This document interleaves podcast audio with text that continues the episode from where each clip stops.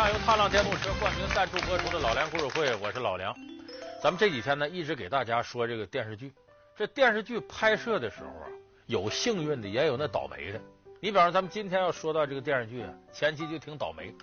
这是一个呢比较陈旧的战争题材。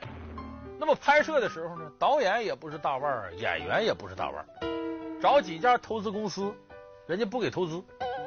最后想炒作一下子，没炒成功。首轮想拿到央视播，央视还没要。就这么一部看起来倒霉的电视剧，后来却创造了一些收视奇迹。这是什么剧呢？叫《激情燃烧的岁月》。现在大伙都知道了。那么说，这个激情燃烧的岁月是怎么样走出这些不利的环境，最后时来运转的呢？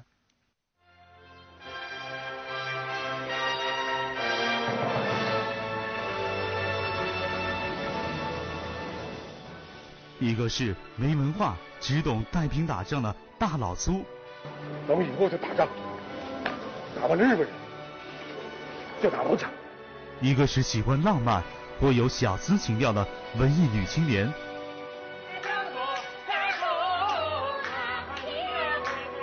特殊的年代让两人走到了一起，他们吵吵闹闹的度过了一辈子。时光荣，你听清楚了，是你把我和。这就是热播大剧《激情燃烧的岁月》。那么，这部剧背后有哪些不为人知的故事？为何它题材老旧却能博得人们的共鸣？本期老梁故事会带您一起寻找《激情燃烧的岁月》。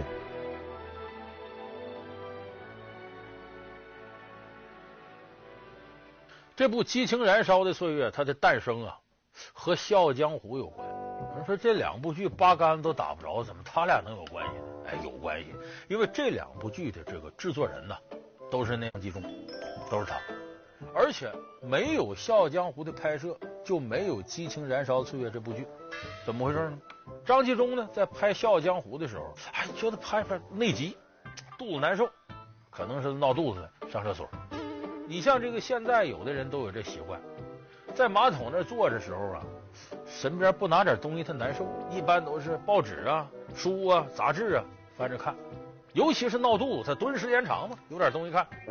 张纪中在那蹲着时候，顺手就拿出了一本书。这书上边呢有一个短篇小说吧，也一万多字，叫什么名呢？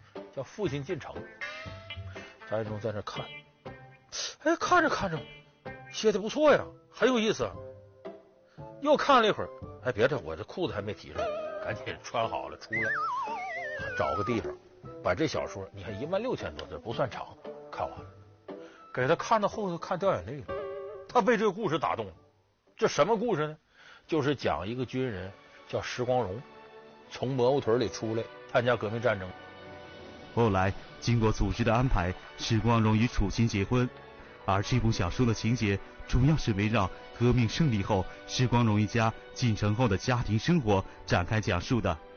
里面包含了真实感人的夫妻情、父子情等诸多感情元素。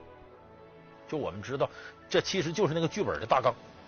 当时看完了，张纪中决定，这么好的东西，咱得改成剧本拍电视剧。所以在厕所的马桶上，张纪中诞生了要拍《激情燃烧岁月》的这么一个念头。那么要拍的时候，张纪中委托给一个导演叫康洪雷，找投资公司。那个时候找了两家公司谈这事儿，一个是中央电视台下边一个大公司，另外山东一个影视投资公司，跟两家谈，谈这过程非常艰难。然后到公司里边去了，说这您来干什么呢？我说来拉投资，什么片子？这这讲个战争题材的。这两家公司负责人一听都觉得不满意，因为战争题材太老，不新鲜。接着就问这片子谁导啊？康洪雷说啊。不才就是我，我我当导演，你你叫什么名啊？啊，我叫康洪雷。哎呀，久仰久仰久仰，你叫什么？什么久仰？这都是客气话。因为当时康洪雷啊，基本是无名小卒，名气还不大。那又问说，那你这个题材古旧一点也不要紧，导演差这边，你这里头主要演员男一号谁？孙海英，没听说过。因为两千零一年那会儿。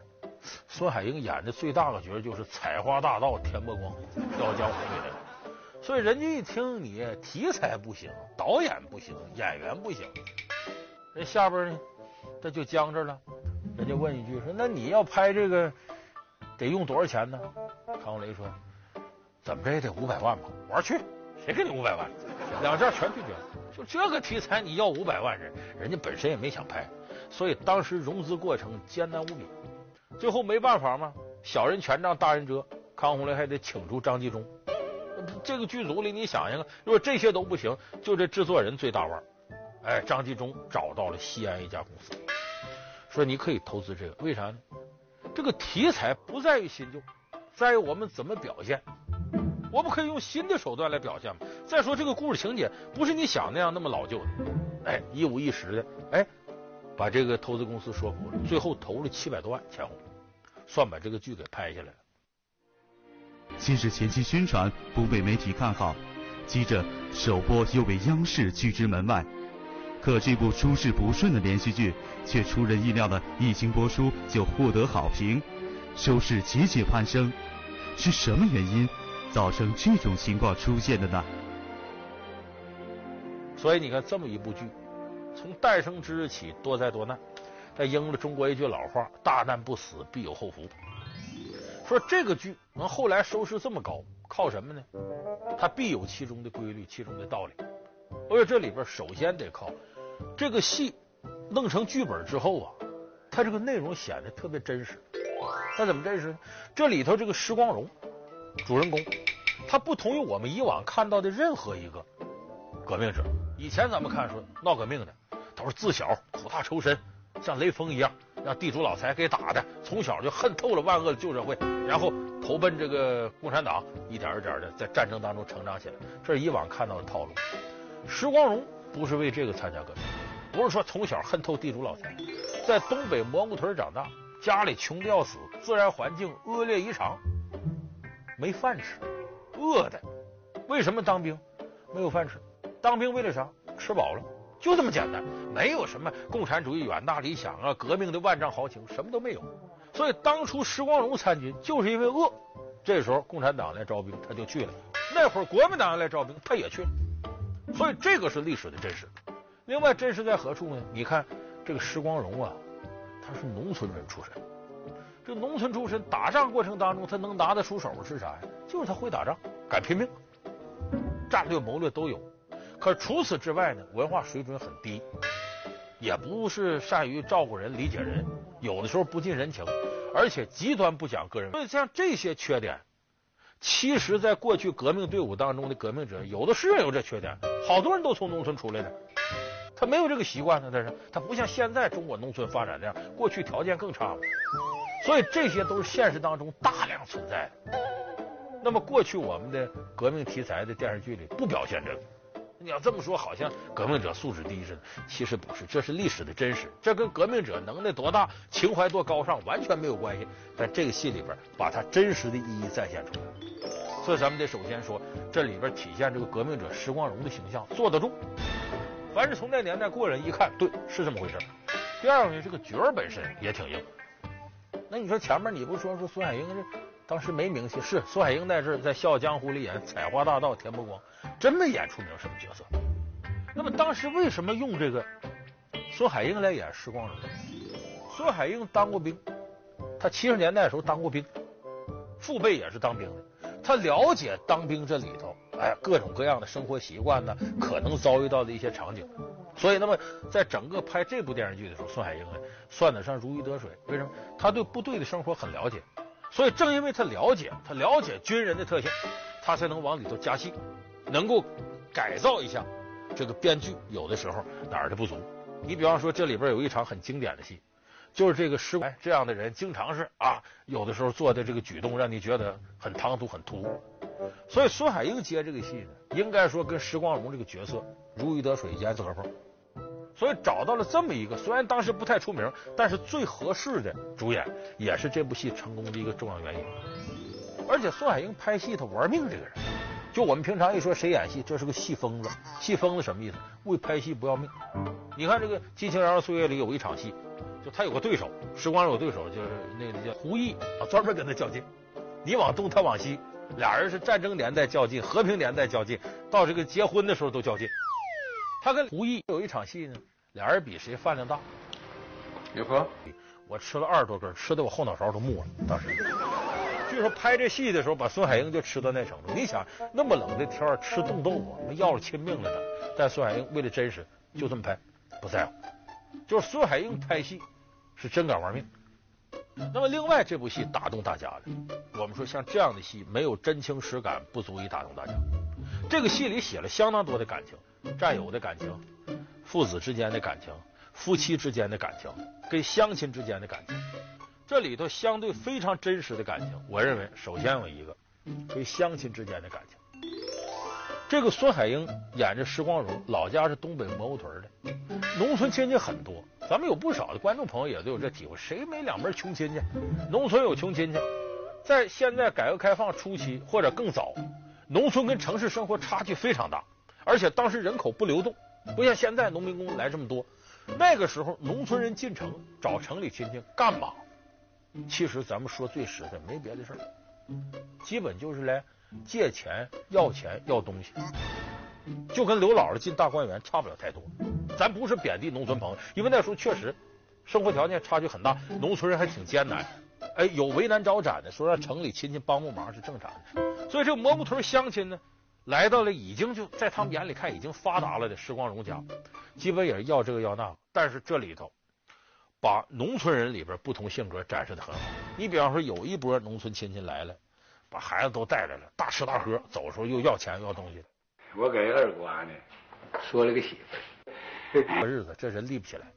你看中国人淳朴的生存智慧，就是我有为难的时候，你帮帮我，我不能指着你过日子，日子过好还得靠自个儿。所以这是淳朴的农民意识。这里边真实在何处呢？不光是把这几类人写清楚了，农村亲戚进城不讲卫生，家里头储禽，石头利利索索的，农村来不洗脚，在床上这玩意儿把被弄得很脏，还不知道厕所怎么用，当差别。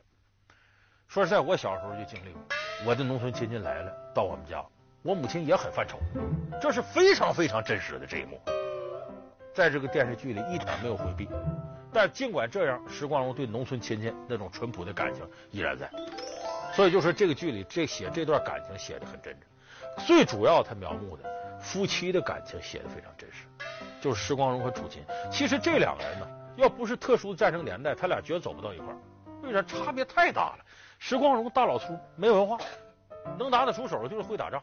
进入和平年代，你说你这就不像战争年代那么突出。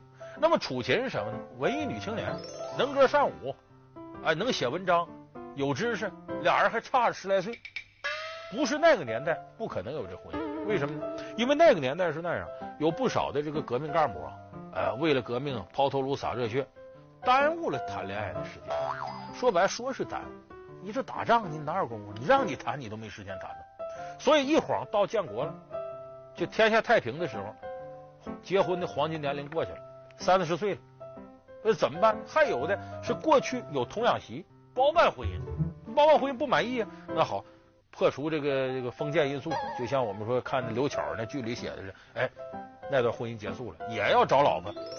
所以这时候这么多人想找老婆，还都是相对高级的军干部，那怎么办？组织上管吧。所以组织上经常搞个舞会啊，是吧？就是相亲。所以你看这里边呢，呃，石光荣呢，在这个相亲的舞会上。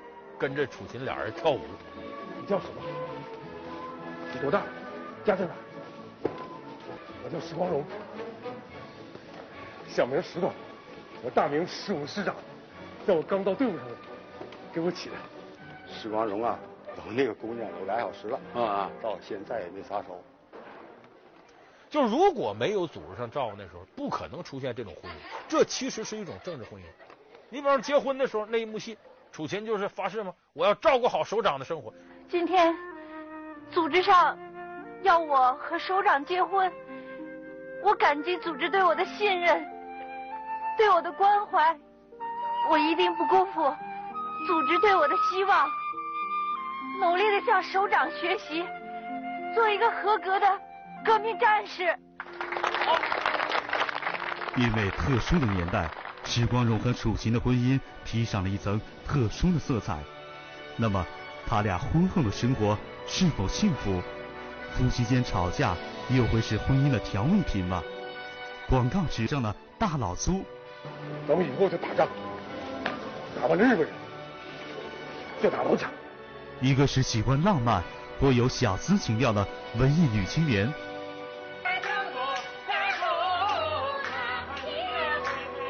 特殊的年代让两人走到了一起，他们吵吵闹闹的度过了一辈子。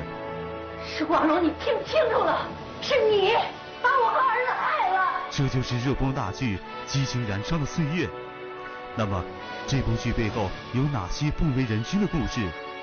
为何它题材老旧却能博得人们的共鸣？本期老梁故事会带您一起寻找《激情燃烧的岁月》。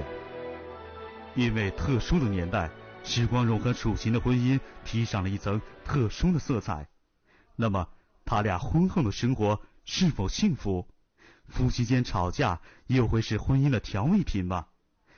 这个时光荣和楚琴两个人走到一块儿，可走到一块儿一开始啊，楚琴是拿这个当英雄，上级领导，说白了崇拜你，啊，愿意伺候你。可是真在一块生活，我们说恋爱是飞在天上的，结婚是落在地上，一落到地上，这麻烦来了。俩人文化差距很大，再加上我刚才说石光荣啊，不洗脸、不刷牙、不洗脚，这是三无革命者几乎，所以当时跟着楚琴俩人是矛盾太多了。那么这个矛盾，生活习惯啊，一点点磨合。后来孩子出生了，教育子女，两人的矛盾更大。石光荣就认为孩子必须参军，别人到就不行。集中描写的就是俩人吵架，从开始吵到最后，大吵小吵，天天都有。有人说吵到这程度，这两口子婚姻还能叫好吗？各位可别小看这个事儿，两口子吵架有时候不是坏事。好多人是吵了一辈子，好了一辈子；有的人不吵架，两口和和气气，相敬如宾。有一天突然一翻脸，咱们分财产吧，离婚吧。你看不吵不吵，一旦翻脸就离婚。我们就可以把吵架看作什么呢？这跟咱们电视机前很多啊两口子，咱们说说这事儿，吵架就是啥？好比你这吃了药以后发烧吗？这事儿发烧了，干嘛呢？你体内的这个细菌，你比方说这有害细菌，正和这药之间斗争。吵架就是这个过程，没有这个过程，不可能把生活当中好多的矛盾处在一种消毒的状态，爆发出来了，说破无毒。俩人互相有事儿，明明同床异梦，憋着，这不是好事。所以吵架有时候不完全是坏事。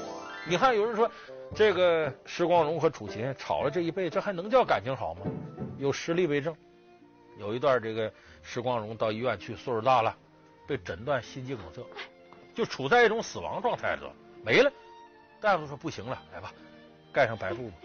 这时候你看楚琴疯了似的扑到自个儿老头身上，直敲打他：“你起来，你起来，你不跟我吵吗？你怎么当逃兵当懦夫了？”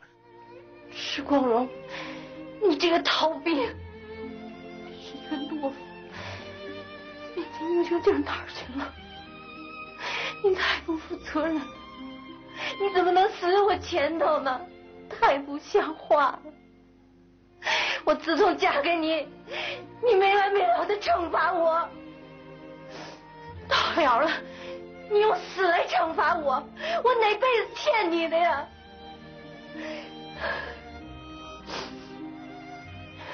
你别在那装样啊！你以为这样我就不会骂你了？